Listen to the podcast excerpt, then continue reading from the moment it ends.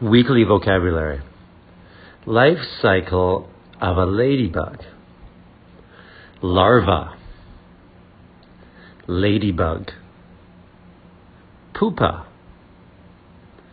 Shed.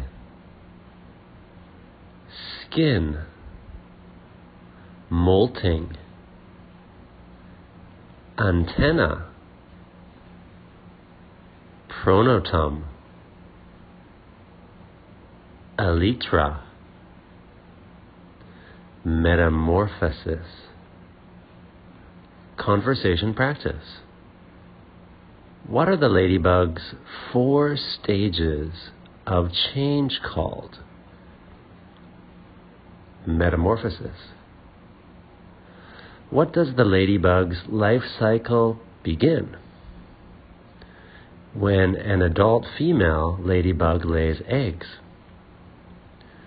What is it called when a ladybug sheds its skin? Molting.